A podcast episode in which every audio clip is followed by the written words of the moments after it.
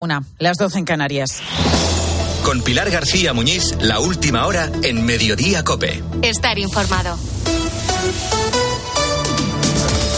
¿Qué tal estás? Muy buenas tardes. Bienvenido, como siempre, a Mediodía Cope. Nos ha acompañado por tierra, mar y aire en cada trayecto que hemos realizado durante casi tres años en autobuses, en aviones, en barcos, taxis, metro o trenes también. Bueno, pues la mascarilla va a dejar de ser obligatoria en el transporte público. Lo acaba de aprobar el Consejo de Ministros y, salvo sorpresa, entrará en vigor una vez que se publique mañana en el BOE.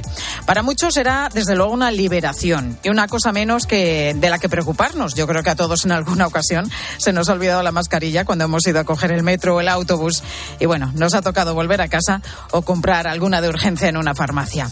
Pues también se van a evitar muchas situaciones tensas en los medios de transporte. tengo mi mascarilla puesta. Tengo mi mascarilla puesta. Que se tape la nariz. Tengo la mascarilla puesta.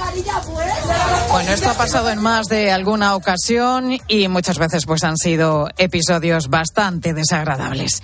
Pues ya podremos ver la cara del resto de pasajeros, de los que quieran, claro, porque habrá gente que la seguirá llevando puesta por una cuestión de, de prevención, de seguridad, que es algo igualmente respetable.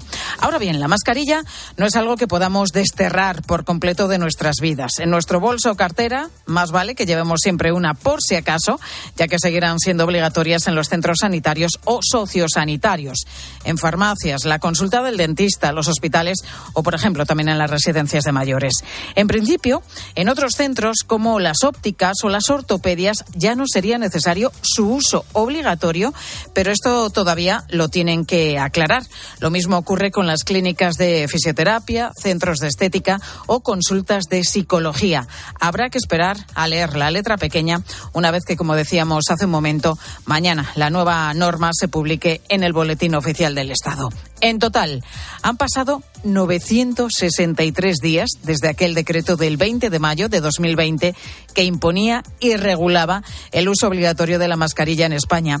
Y desde entonces, pues su uso se ha ido diluyendo a medida que íbamos ganando la batalla al coronavirus. Hasta hoy, éramos el único país de la Unión Europea que mantenía todavía la obligatoriedad de la mascarilla en los transportes porque Alemania justo la retiró la semana pasada.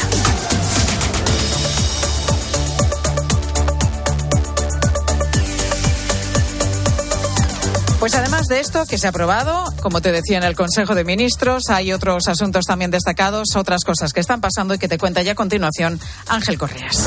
Sí, Pilar, y hoy tenemos informe COPE sobre el aborto y este nos dice que en España han abortado 100.000 mujeres cada año desde que en 2010 entró en vigor la actual ley de plazos que permite la interrupción voluntaria del embarazo hasta la semana 14 de gestación. Una de cada 10 mujeres que en nuestro país decide abortar tiene menos de 19 años. Hoy precisamente ha arrancado el pleno del Tribunal Constitucional que abordará el recurso del PP contra la ley del aborto de Zapatero. Es el recurso que más tiempo lleva parado en el Tribunal de Garantías, nada menos, ojo, que 13 años en el cajón. Y el mal tiempo ha vuelto este martes a buena parte de España en forma de bajada del mercurio, pero también con el regreso de la nieve a casi toda Cataluña. Por ejemplo, el protagonismo también para las fuertes rachas de viento en la costa de Galicia y buena parte de la zona de Levante. Y nueva huelga general en Francia y van tres en lo que llevamos de año y solo estamos en febrero. Esta vez en protesta por la reforma de las pensiones que Macron sigue pretendiendo sacar adelante. Este prevé retrasar la edad de jubilación de los 62 a los 64 años. Y cada cuatro segundos una persona muere de hambre en el mundo, según Manos Unidas, que además nos invita a avergonzarnos de este genocidio silencioso. La ONG de la Iglesia ha presentado esta mañana su campaña contra el hambre, que este año lleva por título Frenar la desigualdad está en tus manos. Y la Iglesia Greco-Católica de Ucrania celebrará a partir de este año la Navidad del 25 de diciembre en lugar del 7 de enero, como lo hacían hasta ahora. El arzobispo mayor de Kiev ha aprobado el cambio del calendario litúrgico y a partir del 1 de septiembre esta iglesia dejará de utilizar el calendario juliano, que siguen tradicionalmente las iglesias ortodoxas. Y en los deportes, José Luis Corrochano, ¿qué tal? Buenas tardes. Hola Pilar, buenas tardes. Ancelotti señala al fútbol español en el caso Vinicius. El entrenador del Real Madrid ha mostrado su lado más serio en la rueda de prensa en Rabat antes del primer partido del Mundial de Clubes. A la pregunta sobre las soluciones al asunto, Vinicius Ancelotti apunta al fútbol español. La pregunta que hago es esta. El problema que es Vinicius, los compañeros de Vinicius, ¿cuál es el problema? Vinicius tiene que defenderse de qué? Los compañeros tienen que defenderse de qué? No sé. Aquí parece que el problema es Vinicius. Vinicius, el problema es lo que pasa alrededor de Vinicius. Y punto. Es un problema del fútbol español. Y yo que soy parte del fútbol español, creo que es un problema que tenemos que resolver. Porque parece que eh, Vinicius es el culpable. Vinicius es la víctima de algo que yo no entiendo. Mañana juega el Real Madrid contra el Al-Ali sin Courtois, Benzema y Militao que se han quedado en Madrid recuperándose aunque están inscritos para una posible final. Y hoy se juega la otra semifinal entre el Flamengo y el Al Hilal. Estás en Mediodía Cope.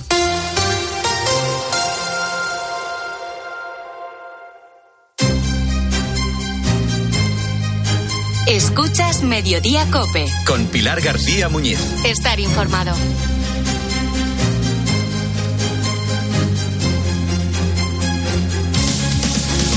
Pues seguimos mirando a Turquía y a Siria, donde los dos fuertes terremotos registrados en las últimas horas dejan ya más de 5.000 fallecidos entre los dos países, aunque se prevé que esta cifra sea muchísimo mayor. De hecho, la Organización Mundial de la Salud teme que supere los 20.000. Además, hay 20.000 heridos y las réplicas no cesan. Se calcula que se habrían registrado ya 300. Son horas muy complicadas para los equipos de rescate que trabajan contrarreloj tratando de localizar y rescatar a los desaparecidos, que son muchísimos. Cada hora que pasa, cada minuto que pasa, se reducen las posibilidades de encontrar personas con vida bajo los escombros en los que han quedado en eh, los dos países, en el eh, norte de Siria y en el sureste de Turquía, miles de edificios. Y no son trabajos fáciles por las condiciones que hay ahora mismo en esas zonas, con muchísimo frío y también con nieve.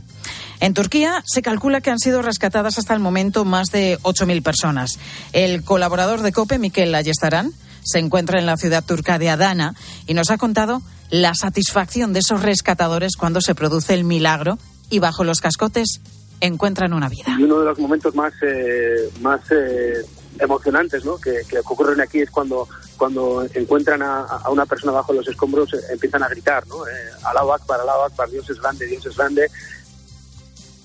Pues España ya ha enviado a ese país, a Turquía, dos aviones del Ejército del Aire con equipos de ayuda y más de 90 efectivos entre bomberos y miembros de la Unidad Militar de Emergencia.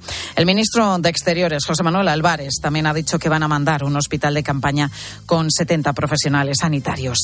Y además, pues están eh, movilizando también voluntarios desde diferentes puntos de España que están viajando a los dos países, a Turquía y a Siria para ayudar en todo lo que puedan.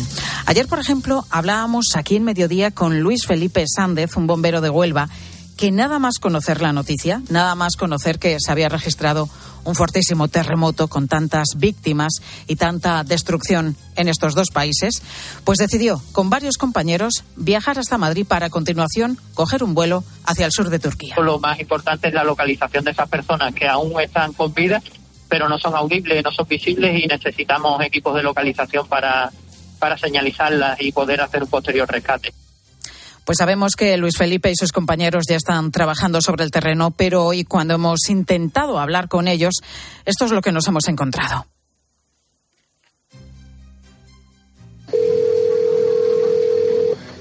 Movistar le informa de que el terminal al que usted llama se encuentra en una zona sin cobertura o fuera de servicio. Y así está ocurriendo en otras muchas zonas de Turquía en las que las comunicaciones están totalmente caídas. Queríamos probar queríamos probar suerte e intentar hablar con un español también, un enfermero del 061 de Murcia, que sabemos que está en la ciudad turca de Vistán, muy cerquita del epicentro del terremoto, pero bueno, lo hemos intentado, las comunicaciones están eh, caídas, lógicamente son zonas que se han visto muy, muy afectadas por, por el terremoto, que también eh, pues ha afectado a las eh, telecomunicaciones, a las infraestructuras de, de las telecomunicaciones. Sí podemos hablar a esta hora, a la una y nueve minutos de la tarde, con el misionero salesiano Alejandro León, que se encuentra en la ciudad siria de Alepo. La ciudad de Alepo, asolada por la guerra, una guerra que dura ya casi 12 años y que es también una de las zonas más afectadas por el terremoto, que también ha devastado, como decíamos, partes de, del sur de Turquía. Nos vamos a ir allí, a la ciudad de Alepo, para hablar con él. Se encuentra en el centro juvenil que tienen en esta ciudad y donde están acogiendo a cientos de personas. Más de 300 personas tienen en este momento acogidas. Alejandro, buenas tardes. Buenas tardes. ¿Cómo estáis, Alejandro?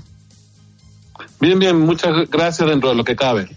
Decíamos que ahora mismo en ese centro juvenil que, que tenéis en Alepo, pues tenéis eh, acogidas a más de 300 personas, ¿no? Sí, exacto. Ayer eh, pues ofrecimos inmediatamente la posibilidad de, de, quedarse aquí y al principio fueron solamente cuatro o cinco familias, pero con las réplicas, como ustedes han informado muy bien, que, que se han sucedido, la gente está teniendo miedo y la, las casas están todavía continuan a sufrir y por eso pues eh, el número fue creciendo exponencialmente a llegar a más de 300 personas anoche. ¿Sentisteis ese segundo gran terremoto, Alejandro? Sí, el segundo sí, pero también la, la, las otras réplicas también.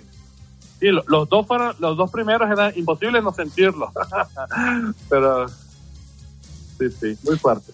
Decíamos que la, la, situación en, en, la ciudad es crítica. Una ciudad que vive una crisis dentro de otra crisis, ¿no? La guerra es una de las ciudades más afectadas por, por la guerra. Una ciudad, pues, eh, sí.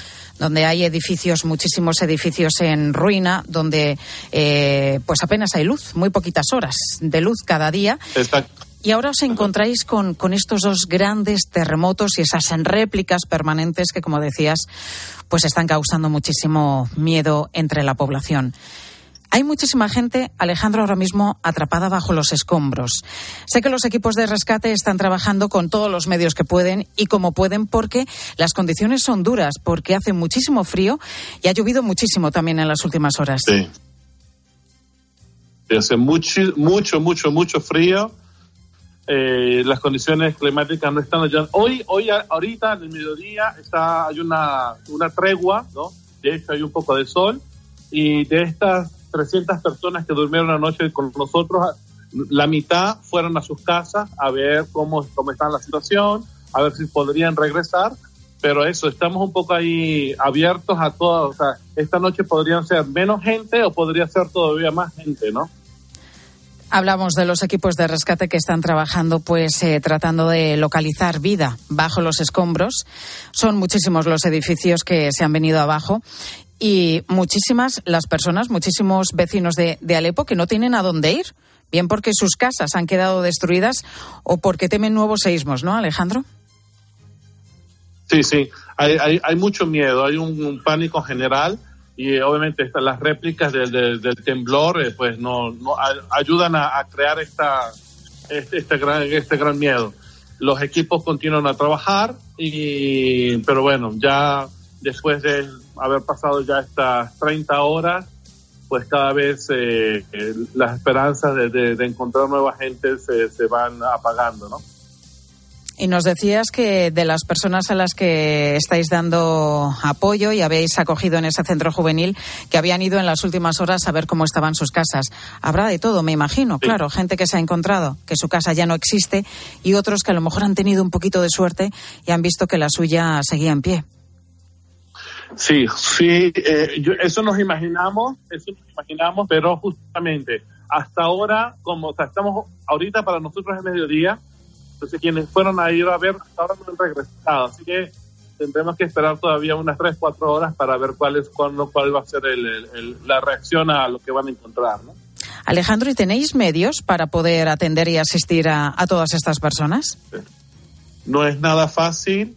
Eh, obviamente hay que entender, eh, hay que buscar para la comida, hay que buscar para darles un, una, una forma de dormir dignamente lo de la comida ha sido muy difícil de gestionar, pero ha sido posible, ¿no? También, así como otros centros nos han enviado a nosotros gente para pidiendo asilo, también nos han enviado también ayuda. Eh, hay una cierta solidaridad y por eso también agradecemos a todas las personas desde cualquier parte del mundo que nos puedan ayudar.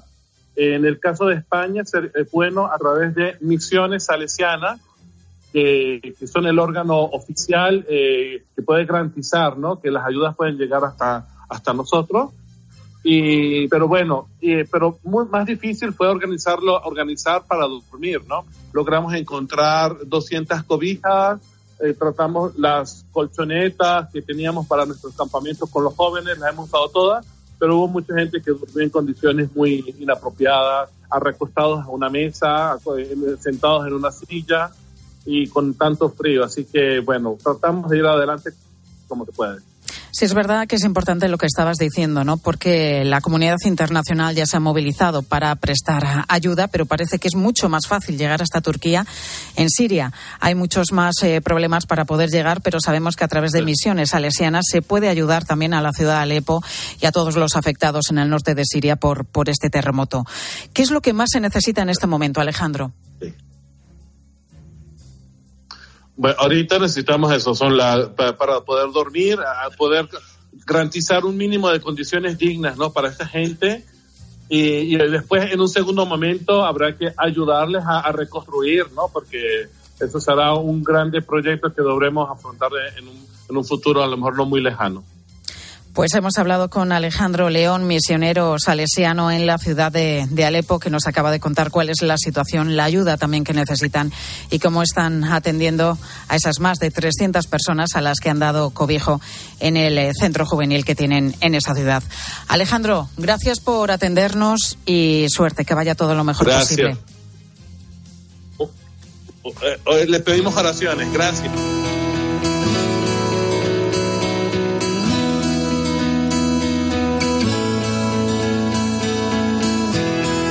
Bueno, pues un día más vamos a seguir, por supuesto, muy pendientes de todas las noticias que nos lleguen sobre las consecuencias que han ocasionado en esos dos países, en Turquía y en Siria Iba a decir ese gran terremoto, pero es que fueron dos. Al final, dos grandes terremotos que sufrieron en la jornada de ayer y las réplicas, además, que son permanentes. Más de 300 se han registrado en las últimas horas. Pero te cuento también que aquí en España se han acabado ya las colas kilométricas que hemos visto en los últimos días en el Banco de España para hacerse con letras del Tesoro. Colas kilométricas que veíamos en la ciudad de Madrid. Desde hoy, estos sonidos ya son historia. Yo vine ayer eh, a las 10 así y, ya me dijeron que me fuera para mi casa. Entonces hoy estaba aquí a las 7 y 10 y salgo ahora. Ya, ya hice una suscripción en noviembre y ahora quiero hacer otra suscripción. La hice a nueve meses y esta la quiero hacer a seis para repartir un poquito. A Me interesa porque los productos que ofrecen las entidades bancarias ahora mismo no, no son rentables ni nada. Pues eh, no, no es que haya terminado ni mucho menos la fiebre que hay por estos títulos de deuda pública. Es que es al revés. El interés que despiertan las letras entre los ahorradores en este momento es tan grande que el Banco de España lo que ha hecho pues es poner en marcha un servicio de cita previa para evitar todas esas colas que hemos visto kilométricas en los últimos días. Si queremos acudir presencialmente a una de las 15 oficinas que tiene el Banco de España repartidas por toda España, pues tenemos que entrar en la página web del organismo, nos tenemos que ir a la pestañita donde pone servicios, pinchar en el recuadro de cita online y seleccionar la opción operativa de cuentas directas. También te digo que la primera cita disponible en Bilbao es para el 10 de marzo, ¿eh? queda un mes todavía. En Madrid la primera cita es aún más tarde, el 28 de marzo. Así que si quieres eh, coger una cita previa, pues ya sabes que un poquito de paciencia te va a tocar esperar. También hay otras dos vías que puedes emplear para comprar letras del Tesoro. La primera es a través de su página web, para lo que necesitas un certificado digital que te permita operar. Y la segunda es a través de sucursales bancarias, aunque esto conlleva una comisión. Bueno, decíamos que las colas a las puertas del Banco de España en Madrid han terminado, pero ni mucho menos lo ha hecho el interés de la gente por estas letras. pues eh, hay ahorro todavía embalsado de la época de la pandemia y, lógicamente los ahorradores eh, se están lanzando a ese producto porque no hay otra oferta ¿no? por el lado por el lado de la banca que realmente es, lo más sorprendente ahora mismo las entidades italianas las portuguesas las francesas ya están remunerando los depósitos en el 2% y para arriba pues decía Javier Díaz Jiménez del IES a Carlos Herrera esta mañana que la principal causa hay que buscarla en lo poco que nos remuneran nuestro dinero los bancos, pero también las personas pues tratan de compensar los efectos que la inflación tiene en sus presupuestos familiares. ¿Cómo compensar todo lo que se nos ha comido la subida de precios? Porque ya vemos que de momento los depósitos de los bancos no salen rentables. Pues hoy te vamos a dar tres alternativas para mover tu dinero. Sin salir de la categoría de deuda pública, tenemos los bonos y también las obligaciones del Estado. Los primeros son a medio plazo. Tienen una duración de tres a cinco años. Los segundos, sin embargo, son a largo plazo. Prestamos el dinero como poco a cinco años. Y cuanto más a largo plazo, más remuneración nos dan. Sin embargo, los analistas independientes como Miguel Méndez ven como mejor opción para invertir en este momento y en el caso de un pequeño ahorrador a las letras que a los bonos u obligaciones. Se prefieren emisiones más de corto plazo que la búsqueda más de plazos más amplios. Digamos que el interés algo mayor a largo plazo no compensa ese punto de no tener tan pronto el dinero disponible. Nos esperan bajadas de tipos de interés como pronto hasta enero de 2024, así que durante un año tenemos aseguradas buenas rentabilidades. Subimos en la escala de riesgo. Otra alternativa para ahorradores son los fondos de inversión conservadores. Muchos de ellos invierten también en una renta fija, por lo que pueden ser bastante seguros. Además, una de sus principales ventajas es que puedes disponer de la inversión en cualquier momento. Y si nos gusta el riesgo, porque sabemos que podemos sacar más partido a nuestros ahorros si las cosas marchan bien, claro, podemos irnos a los fondos de renta variable o directamente a invertir en bolsa. Nosotros diversificaríamos y nos gustaría tener una cartera en la que pudiera haber sector tecnológico, consumo cíclico o healthcare, que pensamos que son tres sectores que lo pueden hacer muy bien a lo largo de este ejercicio 2023. Los analistas ven el momento actual como favorable siempre que apostemos por valores llamados de alta capitalización bursátil, los grandes del IBEX 35 y por sectores como los que has escuchado, tecnología, consumo y también salud. Pues estas son las alternativas de las que dispones para tratar de sacar algo por tu dinero que tal y como marcha la vida, desde luego no viene nada mal. Seguro que has escuchado que dos responsables de Renfe y Adif han sido cesados en las últimas horas por la chapuza de los trenes de Asturias y Cantabria. Los trenes que fueron diseñados con unas medidas que impiden su paso por varios túneles. Pues nadie tuvo en cuenta que algunos de esos túneles son muy antiguos, del siglo XIX, más pequeños de lo habitual y no caben los trenes por allí. Bueno, y sobre esto te preguntamos hoy, ¿cuál ha sido tu mayor error de cálculo? Por ejemplo, ¿qué obra o reforma te salió mal porque no se tuvo en cuenta algún detalle que luego luego resultó fundamental. ¿Cuál ha sido tu mayor chapuza o pifia? No solamente en una obra, ¿eh? sino también en cualquier otra circunstancia. Pues como siempre queremos escucharte, nos puedes mandar tu nota de voz o tu mensaje al WhatsApp de Mediodía Cope 637 2300 637 230000.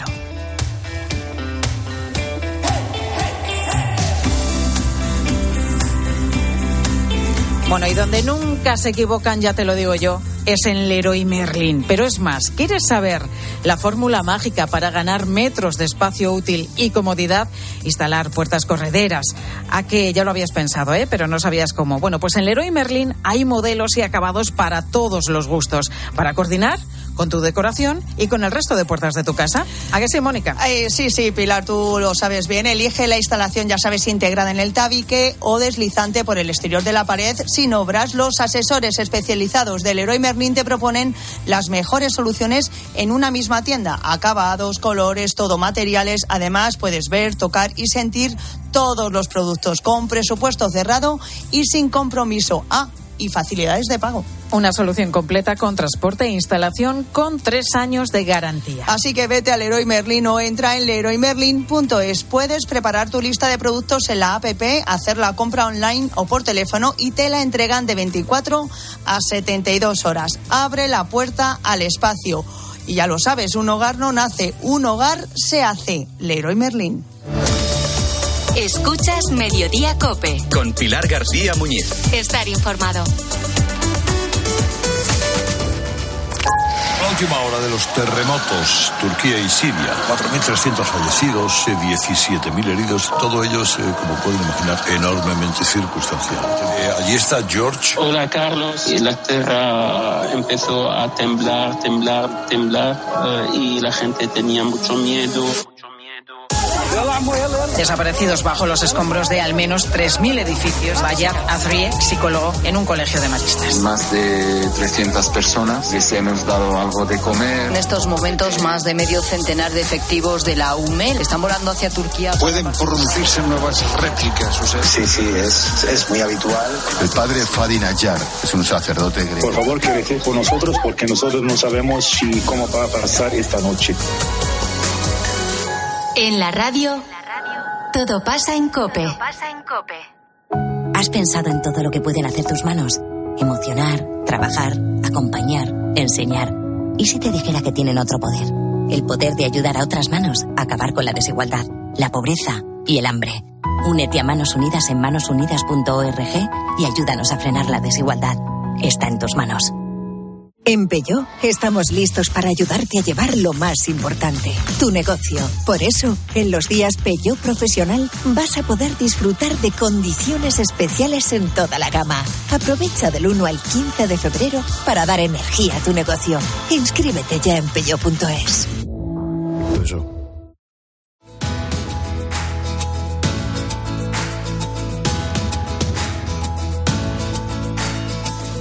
Escuchas Mediodía Cope. Con Pilar García Muñiz. Estar informado. Pues se ha aprobado esta mañana en el Consejo de Ministros y a partir de mañana se acabaron las mascarillas en el transporte público. Atención, Metro Valencia te recuerda que el uso de mascarilla cubriendo nariz y boca es obligatorio en el interior de los trenes y tranvías. Pues ya no vamos a escuchar estos mensajes cuando vayamos en el tren, en el metro o en el autobús, eh, porque ya no va a ser necesaria a partir de mañana, como te decía, llevar la mascarilla puesta en el transporte público. Lo ha aprobado hace unos minutos en el Consejo de Ministros, que también deja fuera del uso obligatorio de la mascarilla a partir de mañana a ópticas, centros de audiometría y ortopedia. Pero ¿cuáles van a ser esos lugares en los que sí vamos a tener que seguir llevando puesta la mascarilla? Pues en hospitales, en centros de salud, en farmacias, en residencias y también en centros asistenciales. Eso es lo que seguro sabemos, pero bueno, pues estamos a la espera de lo que cuente mañana la letra pequeña del Boletín Oficial del Estado.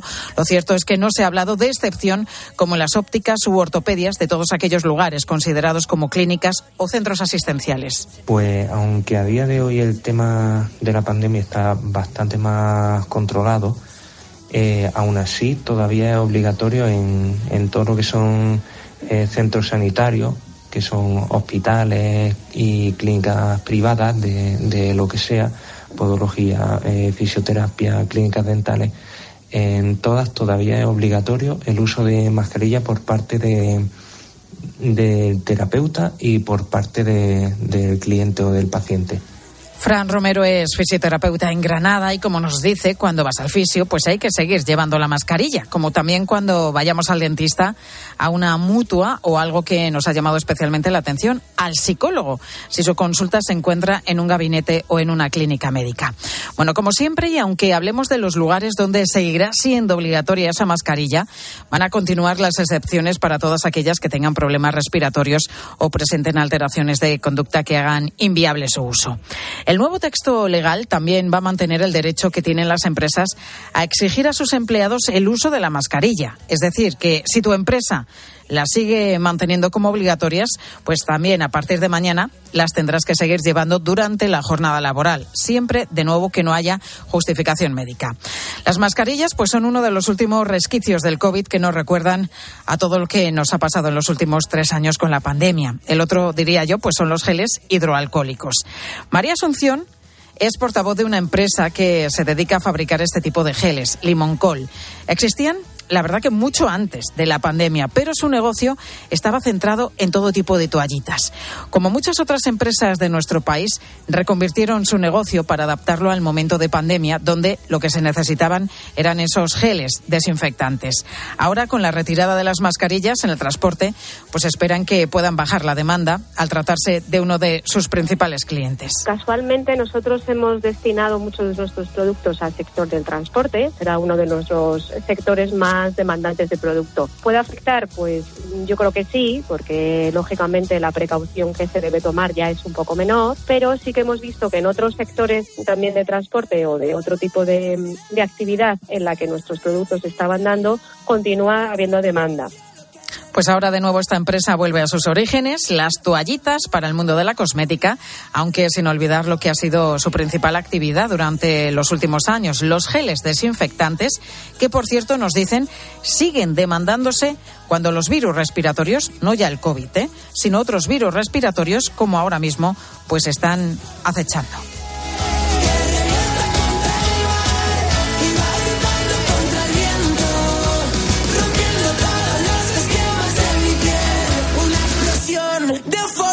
Libertad.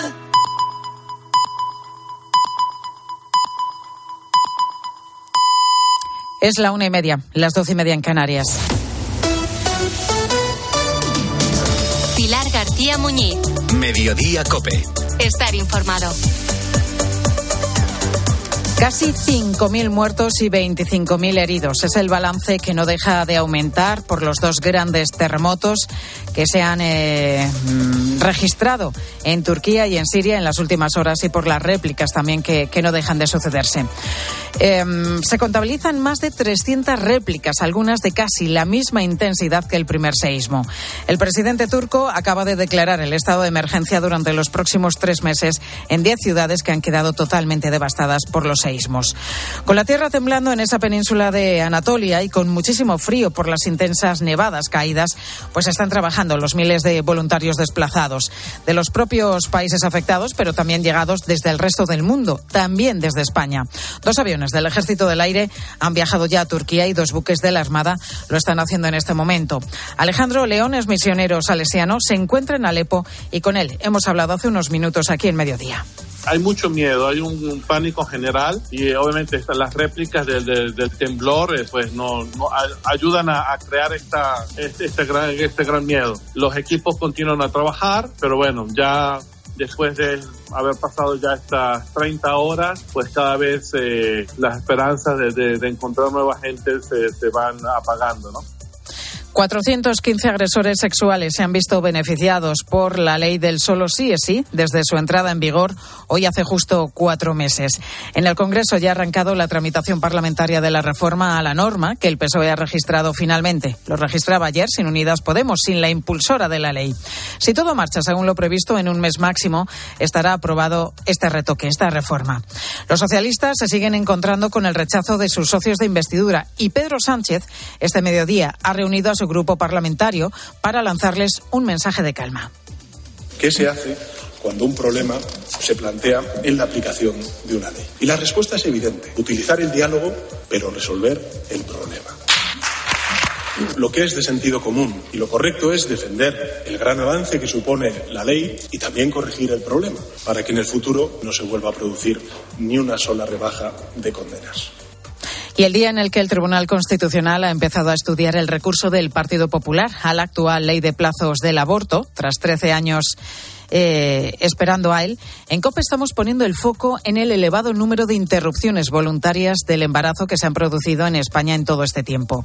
100.000 mujeres de media abortan cada año en nuestro país y hay un dato para reflexionar. Una de cada 10 mujeres que abortan en España tienen menos de 19 años. Y más cosas. El año pasado la compraventa de viviendas creció un 6,1%, la mayor cifra en 15 años, mientras que los precios encarecieron un 7,2% con respecto al año anterior, según los datos que ha dado hoy el Consejo General del Notariado.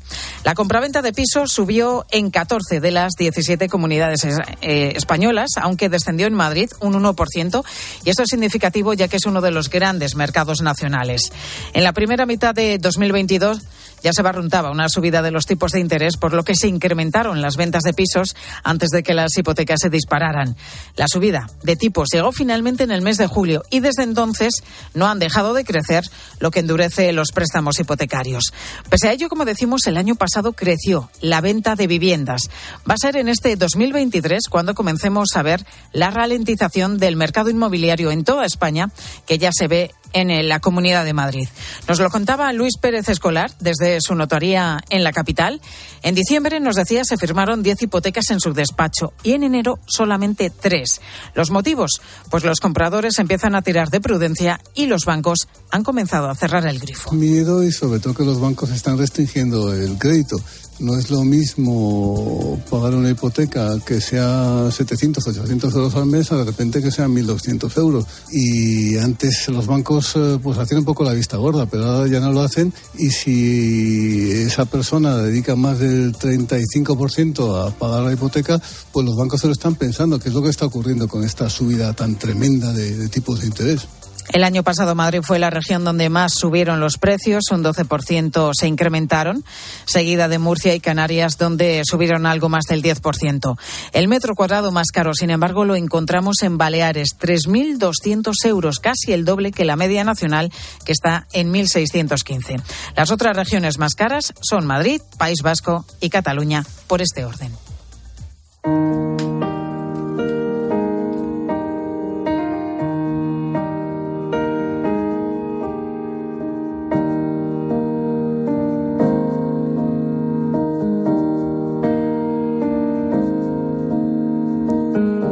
Los lugares más pobres del mundo se hacen auténticos esfuerzos para alcanzar un desarrollo económico que les ayude a ponerse a la altura de otras potencias mundiales. Me refiero a lugares como, por ejemplo, la selva del Amazonas, el bosque tropical más grande del mundo, con más de 6 millones y medio de kilómetros cuadrados. Existe tanta pobreza en la zona que la tala de árboles y la extracción de recursos mineros se ven como una oportunidad de mejora para las comunidades locales. La ONG Manos Unidas pone este año la vista en este lugar del mundo. Lo hace en su campaña de 2023 contra la pobreza, en la que denuncia la situación de desigualdad que ha llevado a los pueblos indígenas y las comunidades campesinas hasta este punto. Alguien que conoce bien esta situación es el sacerdote Dario Bossi, un misionero italiano que lleva viviendo en el Amazonas casi 20 años.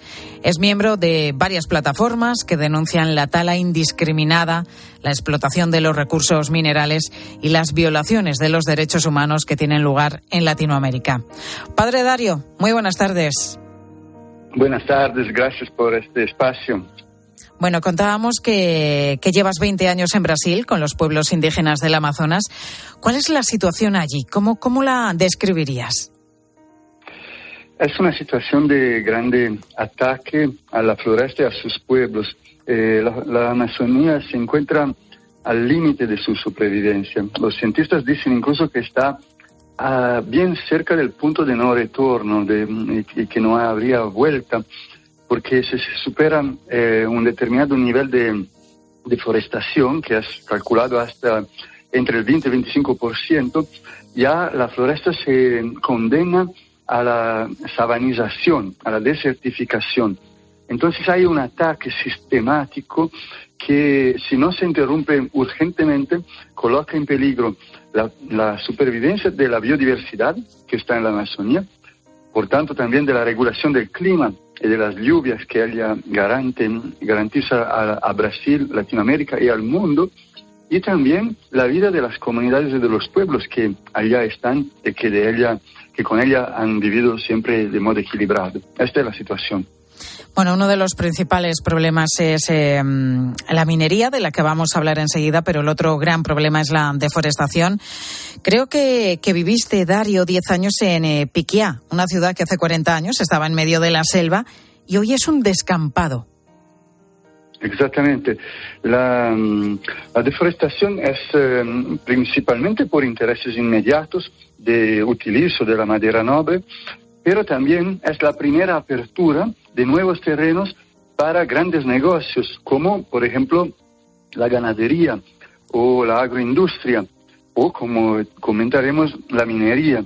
Así que hay un esquema secuencial de destrucción progresiva de la floresta en función de la imposición de grandes proyectos que vienen de afuera, que son financiados con capital eh, brasileño y también internacional, y que no dialogan con los modos de vida, los proyectos y los planes de las comunidades que allá están. Decíamos que la deforestación, desde luego, es uno de los principales problemas. El otro, lo apuntábamos, es la minería. Mientras las comunidades locales son cada vez más pobres, las empresas mineras que explotan la zona siguen aumentando sus beneficios.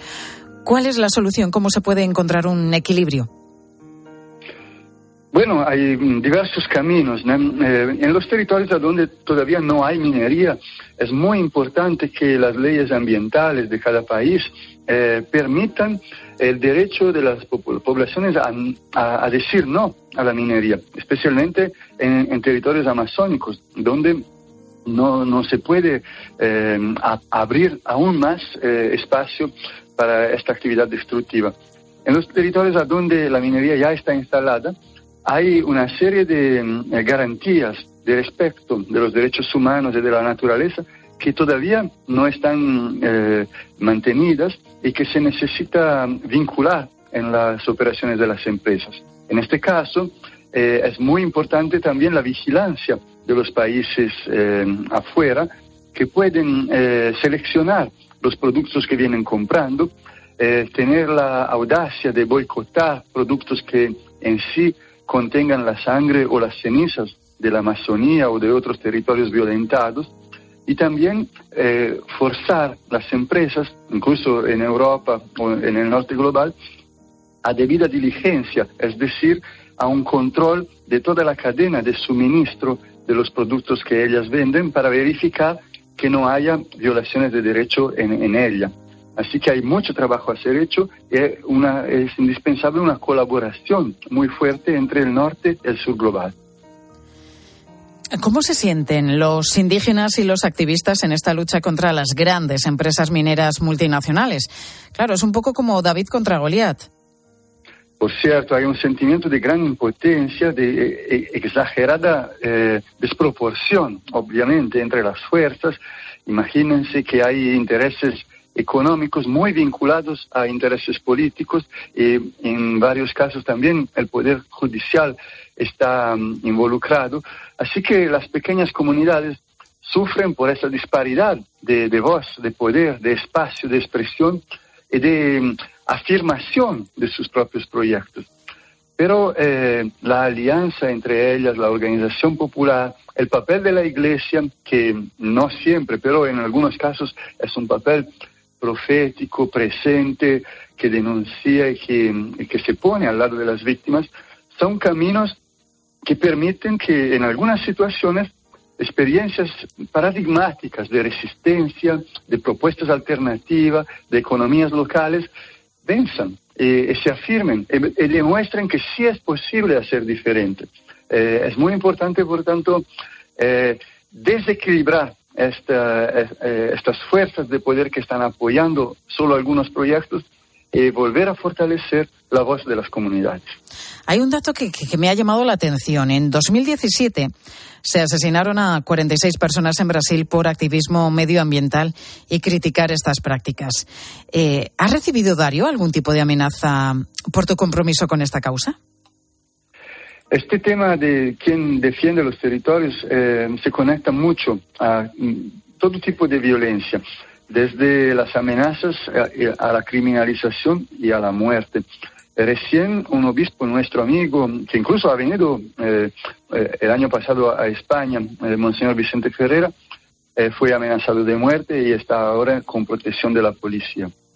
Yo, gracias a Dios, no he recibido amenazas eh, directas, eh, sufrimos calumnia e incluso eh, espionaje e infiltración de responsables de empresa en nuestras organizaciones e-, eclesiales y populares, pero el gran peligro lo ocurren los líderes que están más aislados, que no tienen la protección y la visibilidad que la Iglesia nos garantiza.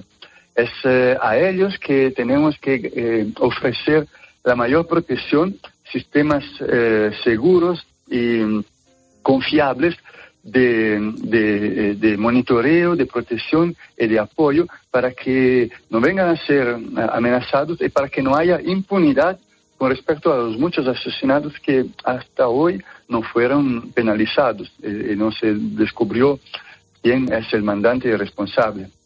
Pues acabamos de hablar con el padre Dario Bossi, casi 20 años de misionero en el Amazonas. Gracias, Dario, por contarnos cuál es la realidad de las comunidades locales y los problemas que suponen la deforestación y la minería allí, en ese país del que estábamos hablando, en Brasil. Gracias por estar con nosotros en mediodía. Muchísimas gracias y fuerza y contamos con la Alianza de España para nuestra lucha. Pues para combatir realidades como esta, Manos Unidas destina más de 30 millones de euros al año a la lucha contra la pobreza en el mundo. En 2021 enviaron más de 33 millones a África, América y Asia para ayudar a más de un millón y medio de personas. Una causa que la ONG reivindica este domingo en la Jornada Nacional de Manos Unidas y que recuerda a través de su campaña 2023 que lleva por título Frenar la desigualdad está en tus manos. Una y 44 minutos de la tarde llega el momento de la firma de José Luis Restán, que hoy reflexiona sobre las palabras del responsable de Cáritas en Siria, el arzobispo de Homs, después del terremoto de hace dos noches, eh, que dejan ya más de 5.000 fallecidos entre Turquía y Siria. José Luis, muy buenas tardes. Hola Pilar. Desde la desolación y el horror provocados por el terremoto, el arzobispo de Homs y responsable de Caritas Siria, Jan Abdo Arbaj, ha clamado: Ojalá este terremoto sea una señal para todos los líderes del mundo que solo están preocupados por los beneficios económicos y el poder político para que se dirijan hacia Siria y la ayuden de una vez, porque la población está agonizando. La zona afectada por el terremoto lleva 12 años en guerra y millones de personas ya se han visto obligadas a salir, a abandonar sus hogares debido a un conflicto largo, despiadado y complejo en el que luchan, por un lado, las milicias kurdas apoyadas por Estados Unidos contra el gobierno turco de Erdogan, por otro, los restos de las fuerzas rebeldes contra el régimen de Damasco. Además, hay zonas controladas aún por los yihadistas. Turquía no esconde sus planes de controlar toda la zona, para lo cual podría desplegar incluso una acción militar hasta llegar a la histórica ciudad siria de Alepo, desde donde ayer los hermanos maristas contaban a Cope que habían abierto sus casas para acoger a los que han quedado sin nada tras el terremoto. Ahora este cataclismo acomuna en el dolor a todos los contendientes, pero mientras Turquía tiene un Estado poderoso para responder, Siria es una sociedad desmantelada, con unas cifras de paro desorbitadas y el 90% de su población viviendo por debajo del umbral de la pobreza. La urgencia es dramática. Organizaciones como Cáritas y Ayuda a la Iglesia Necesitada ya están en marcha para hacer llegar ayuda de emergencia. No se trata solo de poner en pie edificios, sino de recuperar moral y espiritualmente a un pueblo golpeado por tragedias superpuestas. Hay mucho que hacer, pero la mayor ayuda que la comunidad internacional puede prestar a la zona es favorecer una paz estable que permita la reconstrucción.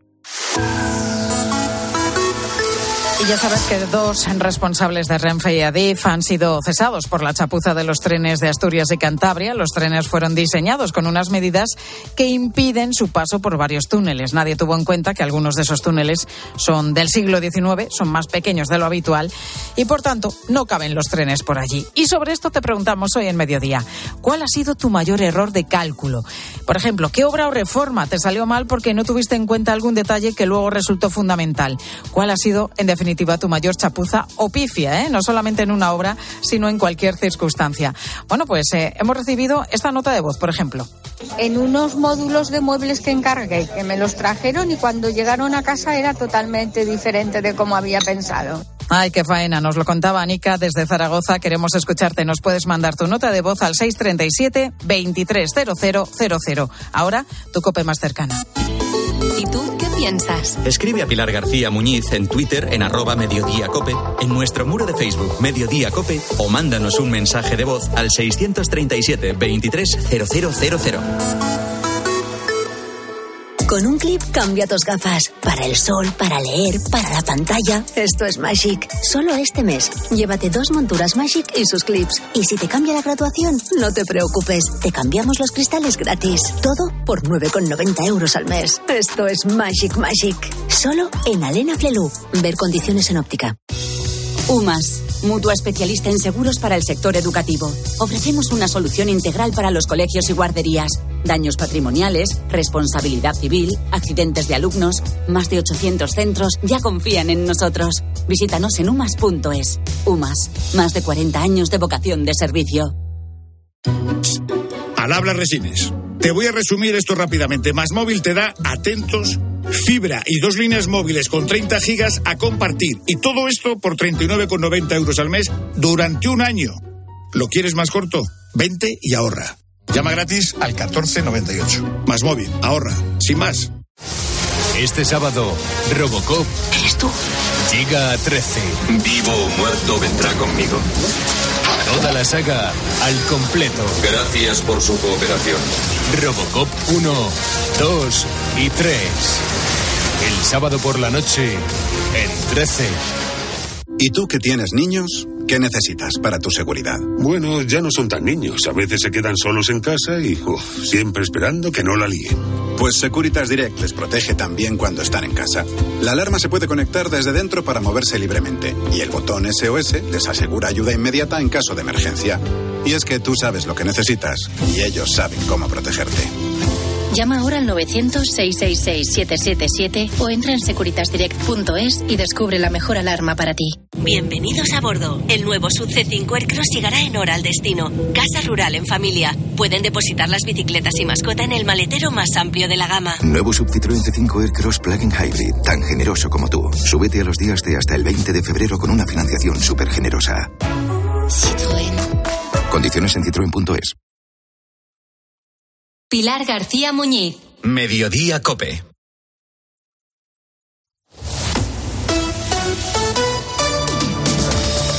Cope Madrid. Estar informado. Más atropellos, pero de menor gravedad. Madrid registró en 2022 casi 300 atropellos más que en 2021, una cifra que puede achacarse, entre otros motivos, al incremento del tráfico debido a la desescalada de la pandemia y también la reducción del teletrabajo. La buena noticia es, como te digo, que los mortales se han reducido de 11 a 8 de un año a otro. Los lugares donde más eh, atropellos se producen son principalmente los pasos de peatones sin semáforos seguidos de los regulados por los semáforos. Roberto y Alejandro nos cuentan a COPE que se sienten seguros cruzando por ellos. Intentamos paso de cebra. Yo por paso de cebra, a no ser que esté muy lejos y que sea una cosa que, bueno, que, tal, pero vamos, lo normal es paso de cebra. Aquí en Madrid no, no te la juegas. ¿Y os sentís seguros en los pasos de cebra? Sí, sí, sí. En Madrid creo, aunque, hay muy, aunque me dice que hay muchos atropellos, yo creo que la gente suele respetarlos en comparación con otras ciudades. Los más susceptibles de sufrir estos accidentes son los conductores de bicicletas o patinetes que han desembarcado en los últimos años masivamente en Madrid capital y las personas mayores también, lógicamente, al tener menos reflejos, menor percepción auditiva y visual y caminar de manera más lenta. Soy Mónica Álvarez, estás escuchando Mediodía Cope en Madrid enseguida. Te cuento más cosas que te interesan, más noticias de Madrid, pero ahora es momento ya de acercarnos a la Dirección General de Tráfico. Y ahí está Patricia Arriaga. Arriaga, ¿qué tal? Buenas tardes. Buenas tardes. Pues a esta hora situación tranquila en la mayor parte de red de carreteras de la Comunidad de Madrid, aunque precaución si van a circular por la M50 y unas obras de mejora en la zona de Leganés que ocasionan circulación irregular en sentido A5. En el resto de vías, momento muy tranquilo. Gracias, Patricia.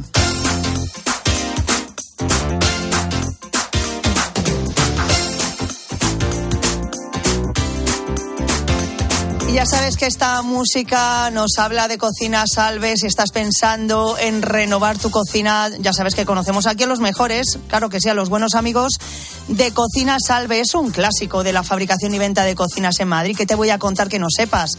Diseñan, fabrican los muebles que más nos gustan, los hacen a medida, nos los instalan y además es que tienen de todo, de todo. Electrodomésticos, encimeras, muebles auxiliares, todo, todo para la cocina. Oye, importantísimo además es que el presupuesto sin compromiso. Así que llama ya al 91 88 43 960 y dale un aire nuevo a tu cocina o entra en cocinasalve.com. Y si lo prefieres, les ves allí cara a cara en Hermanos García Noblejas número 45. Ya lo sabes, Cocina Salve es un clásico en Madrid. Mediodía. Cope Madrid. Estar informado. ¿Necesitas dinero? ¿Tienes coche? Carvaquízate. Entra en carvac.es, valoran tu coche y en 24 horas tienes el dinero, con total confidencialidad y sin trámites bancarios. No importa SNEF o RAI. Así reconduces tu situación económica fácilmente y sigues disfrutando de tu coche con un alquiler. Suena bien. Carvac.es. Dinero por tu coche. Hay quien ve muy mal 2023. Tú lo vas a ver mucho mejor. Óptica Roma te ofrece el 50% de descuento en los cristales de tu nueva gafa. Como lo oyes, 50%. ¿A que lo ves mejor? Ojo, solo hasta el 28 de febrero. Óptica Roma, tus ópticas de Madrid.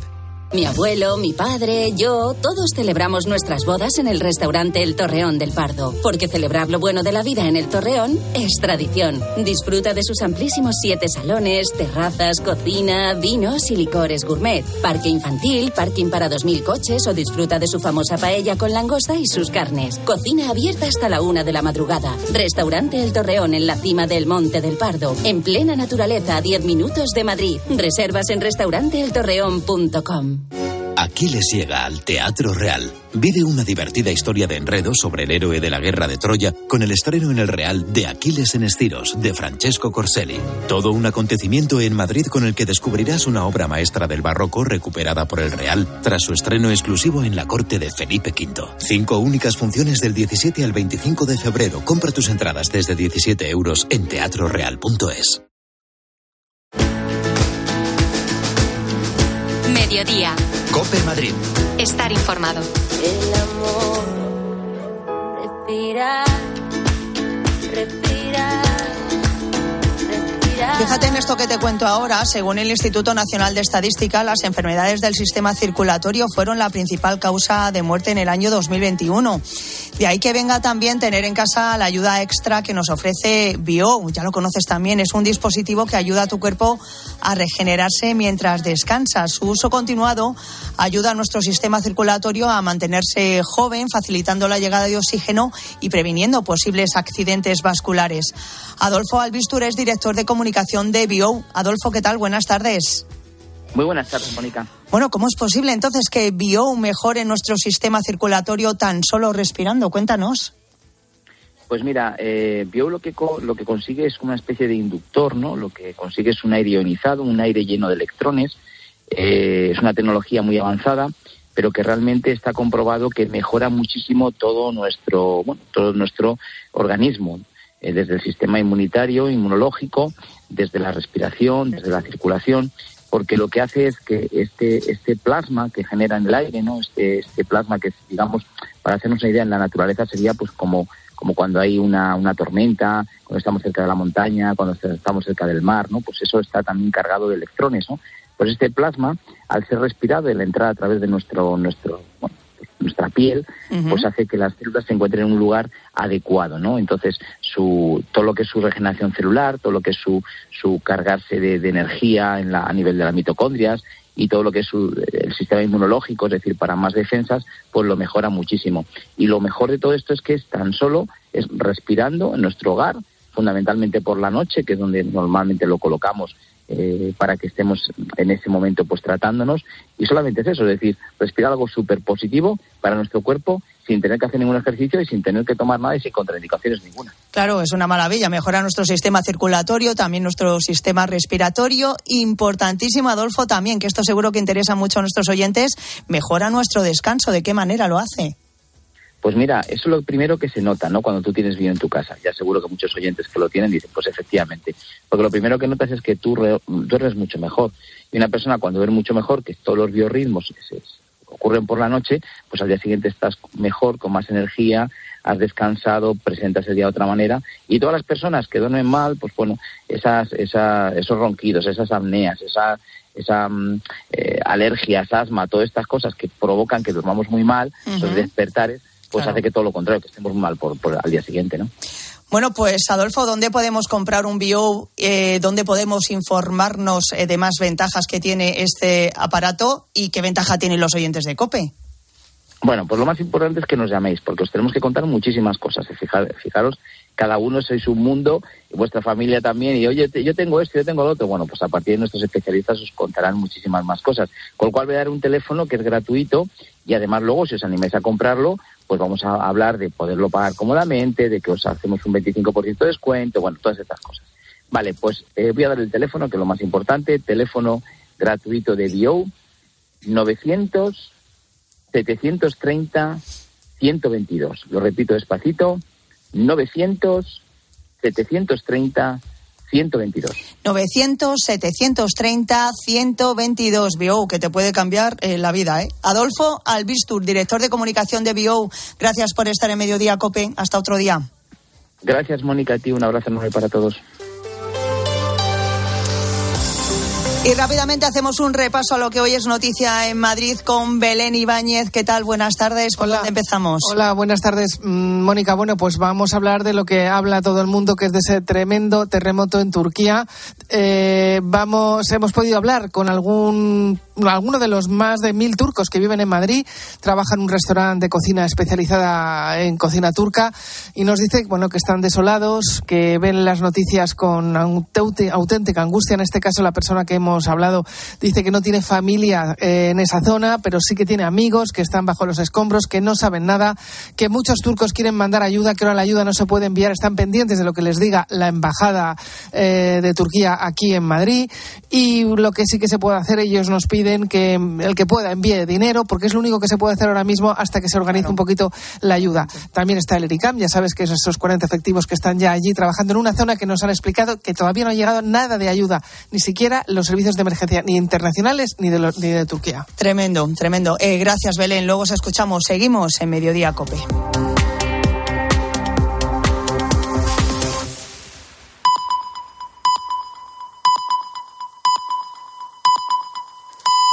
Son las dos.